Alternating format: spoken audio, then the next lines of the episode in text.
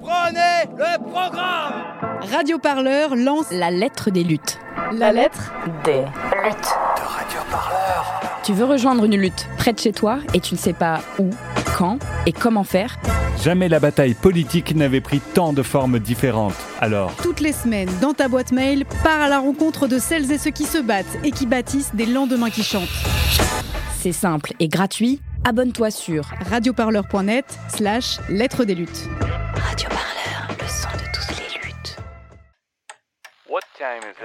C'est l'heure de l'actu des luttes. Un podcast de Radio Parleur. Le son de toutes les luttes.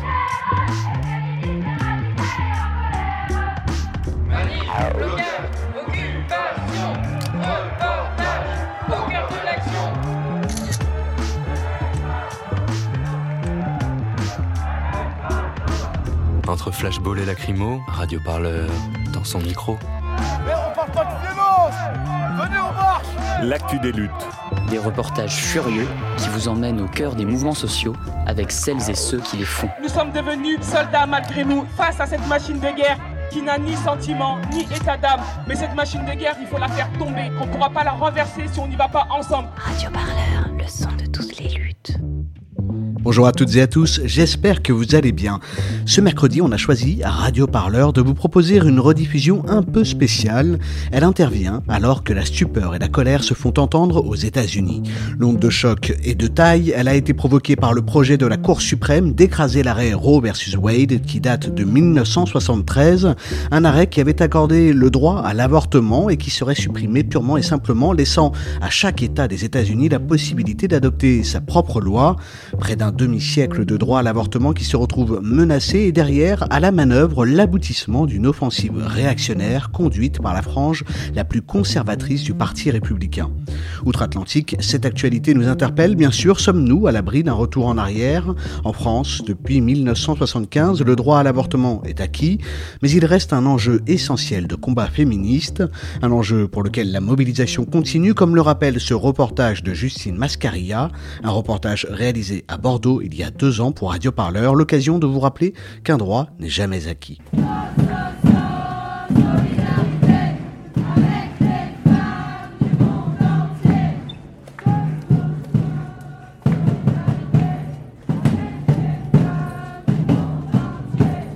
Aucun droit n'est acquis définitivement.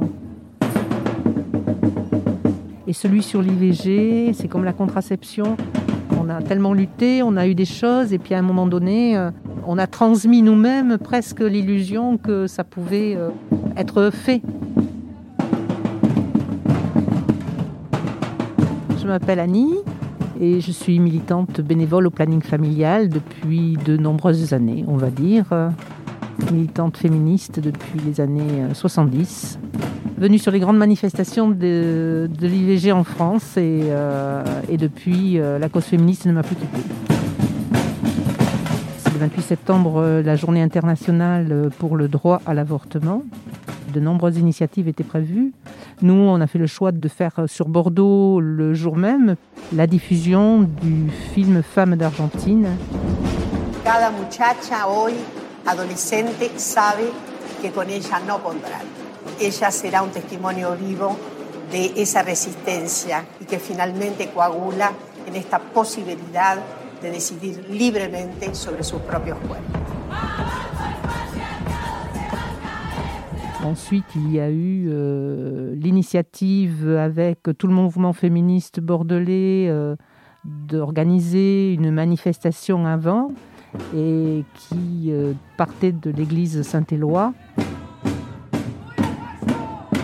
C'était très jouissif pour euh, euh, la vieille militante que je suis de pouvoir faire une manifestation devant cette église qui est un haut lieu de l'église catholique intégriste avec, euh, il y a encore peu de temps, des représentants au sein de l'équipe municipale de Bordeaux, donc bien implantés dans la vie bordelaise, et donc avec lesquels on a eu bon, pas mal de, préoccupations dans les années passées. Donc, euh, donc c'est vraiment symbolique et très important de pouvoir, euh, voilà, juste leur dire qu'on est toujours là.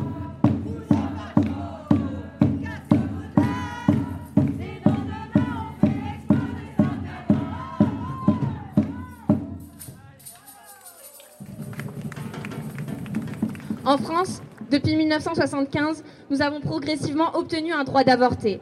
Il est même remboursé par la Sécu depuis 82. Pour autant, ce droit n'est pas absolu et loin d'être totalement acquis. Il est d'abord toujours restreint dans le temps. Allongé de deux semaines pendant le confinement, voilà de nouveau le choix des personnes enceintes sur leur propre corps, limité à 12 semaines. Passé ce délai, c'est de nouveau les institutions patriarcales, notamment médicales, qui décident de nos projets de vie. Et comme cela ne change rien aux motifs de notre décision, nous voilà donc embarqués vers les pays frontaliers, rassemblant nos forces et nos économies à compter entre 1000 et 3000 euros, ou bien renouant avec les vieilles méthodes, essayant de déclencher la fausse couche à notre propre péril. Ne nous méprenons pas. Pour ces messieurs au pouvoir, le droit d'avorter nous est consenti. Nous ne sommes en France pas plus qu'ailleurs à l'abri des retours en arrière. Celles qu'on considérait avant comme meurtrières sont désormais des irresponsables ou des indisciplinés qui n'auraient pas su contrôler leur corps. En 2007, on a même réchappé de peu à leur loi contre la soi-disant banalisation de l'IVG. Déjà grave, le contexte de pandémie et de confinement a rendu pour beaucoup la situation intenable. Ces derniers mois, les appels au numéro vert ont explosé. Beaucoup de personnes se sont retrouvées dans une profonde détresse psychologique, ne trouvant pas assez de soutien autour d'elles pour pouvoir mener convenablement leurs décisions et angoissant de se rendre dans les structures hospitalières. En bref, encore aujourd'hui et même en France, l'IVG ne peut être considérée comme une victoire aboutie. En ce jour de lutte internationale pour l'IVG, nous réaffirmons donc qu'il reste un enjeu essentiel de combat féministe.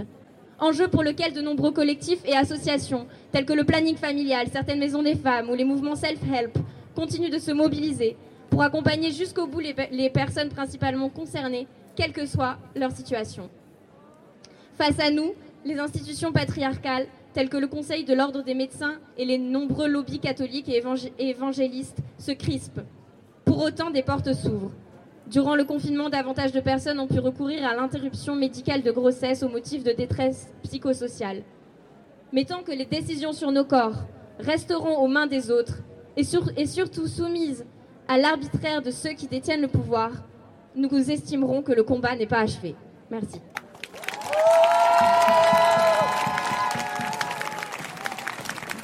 Je m'appelle Laure Chirol, j'ai 31 ans. Euh, je travaille euh, au planning familial de Gironde en tant qu'animatrice de prévention depuis un peu plus d'un an. Et j'y étais bénévole pendant deux ans voilà, avant d'intégrer l'association en tant que salarié. C'est une journée euh, extrêmement importante euh, et chaque année on se mobilise parce que le droit euh, à l'avortement, c'est un droit qui est certes acquis en France, mais il y a encore de nombreux freins, des freins qui persistent. La situation dans pas mal de pays, elle est, est assez catastrophique et très inquiétante, même dans des pays qui se revendiquent civilisés, avancés en termes de droits, en termes de droits humains. Enfin, je pense notamment aux États-Unis. Il y a des pays où la situation de toute façon était déjà catastrophique. Donc c'est aussi voilà une journée de, de, de, solidarité, de, de, mobilisation forcément pour ce, que, ce qui se passe et ce qu'on qu'on vit en France, mais pour toutes les personnes dans le monde qui n'y ont pas accès, qui, qui en souffrent et qui en meurent.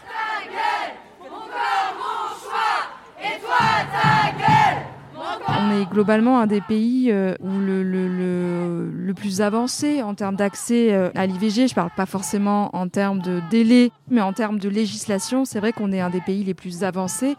Et tant mieux, sauf que dans la réalité, euh, sur le terrain, euh, c'est pas aussi facile et fluide et limpide que ce qu'avance le texte, enfin la, la législation. De façon matérielle, il y a une grande disparité d'accès, enfin en tout cas des inégalités territoriales dans les structures qui pratiquent euh, les IVG, qu'on habite tel ou tel département, ben c'est pas aussi facile euh, quand on a besoin d'avorter, ben de le faire. Euh, il y a aussi le fait que finalement il y a peu de professionnels qui pratiquent l'IVG et c'est assez inquiétant parce que c'est vrai que il y a encore une certaine génération de médecins, notamment militants militantes, qui pratiquent l'IVG aujourd'hui, mais qui partiront bientôt à la retraite. Et c'est quelque chose qui peut se voilà qui, pose question, qui peut être inquiétant. Il y a encore des freins concrets finalement à l'IVG. Ben, il y a aussi le fait que ben, euh, il y a encore une clause de conscience qui est spécifique euh, à l'IVG, euh, à savoir que dans le domaine médical, tous les professionnels de santé peuvent avoir recours à, à une clause de conscience générale, mais voilà pour n'importe quel professionnel de santé. Et il en existe une deuxième spécifique à l'IVG qui au final ne sert pas à grand chose, mais qui symboliquement renforce le fait que cet acte serait quelque chose à part, euh, serait euh, voilà, qui serait euh, pas anodin, où il y aurait une espèce de chape un peu morale dessus. Donc ça aussi, c'est quand même pas normal. Enfin voilà, il y a plein de choses qui font que, que, que ben, l'IVG, c'est pas aussi évident de, de, de ben, d'y avoir accès en France aujourd'hui, en 2020. Salut, bah moi c'est Lova. du coup, mes pronoms c'est Yel. Et je suis à la manifestation actuellement pour le droit à l'avortement. C'est une journée qui est hyper importante parce que c'est un droit qui est, qui est genre juste un droit des plus importants. Et, et, voilà ce qu'elle veut dire cette journée pour moi, c'est une journée de bataille. Ça fait longtemps qu'on n'a pas fait de manif, donc ça fait du bien aussi de manifester. Et euh, je ne sais pas trop comment la police va procéder, euh, si elle procède. Et en tout cas, euh, en tout cas pour moi, là, c'est important qu'il y ait encore des gens dans la rue. Il y en a moins que d'habitude, c'est normal. Mais il y en a déjà beaucoup par rapport à ce qu'on aurait pu penser en termes de, de Covid. Donc c'est cool.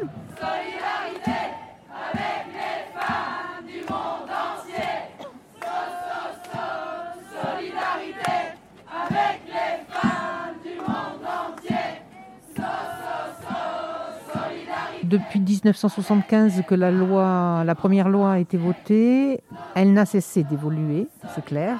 Euh, il y a eu le remboursement à 100%, il y a eu euh, l'abolition de la semaine de réflexion de 7 jours, il y a eu euh, la pénalisation sur les sites internet de tout ce qui pouvait divulguer des informations fausses. Il ne passe pas une décennie sans qu'il y ait une évolution de la loi si la mobilisation continue, parce que ce n'est que comme ça qu'on a obtenu franchement quelque chose, euh, si la pression continue, la loi évolue. Il y, a, des médecins qui sont militants, qui sont, euh, qui sont de la génération, euh, ben, qui, sont, euh, qui sont arrivés, qui, faisaient les IVG avant la loi, même je dirais, hein, euh, qui étaient là et qui étaient militants et qui continuent euh, voilà, dans cette, dans cette optique-là. Puis il y a tous ceux qui sont militants anti-choix. Parce que ceux-là, ils sont bien là, ils sont bien présents. Et ça, c'est quand même important de souligner, euh, si, on veut avoir vraiment une vision politique des choses, c'est que euh, en France et à l'étranger, ils sont présents, ils sont très soutenus financièrement, ils sont bien organisés, et que donc à partir de là, euh, il faut avoir vraiment, nous aussi, une réaction très très politique sur ce sujet. Vous prenez la région euh, Rhône-Alpes, euh, avec son président, euh, c'est une des premières choses qu'il a fait. Diminuer, voilà.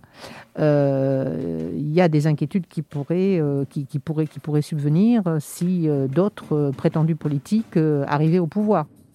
Donc très clairement, c'est des enjeux là aussi politiques dans certaines régions avec des priorités qui sont faites ou pas faites sur le planning familial en tant qu'association et sur les centres de planification globalement, hein, euh, voilà, qui, qui font, euh, euh, qui font des accueils médicalisés, etc.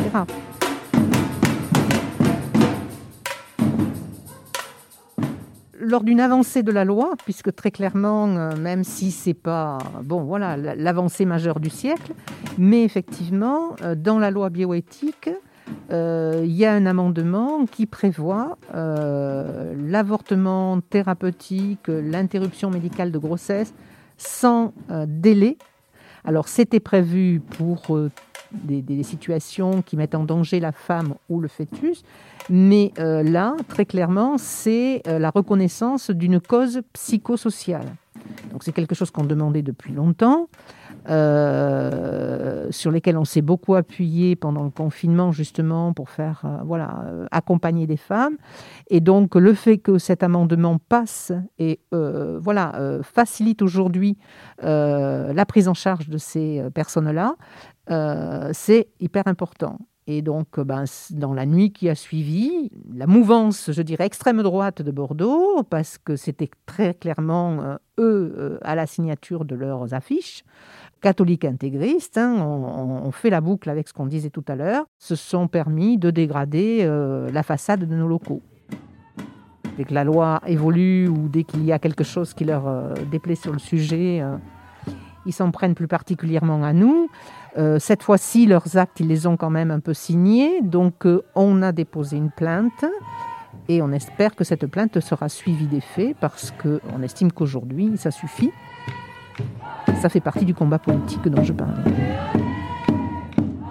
Radio Parleur, le son de toutes les luttes. Écoutez-nous sur radioparleur.net.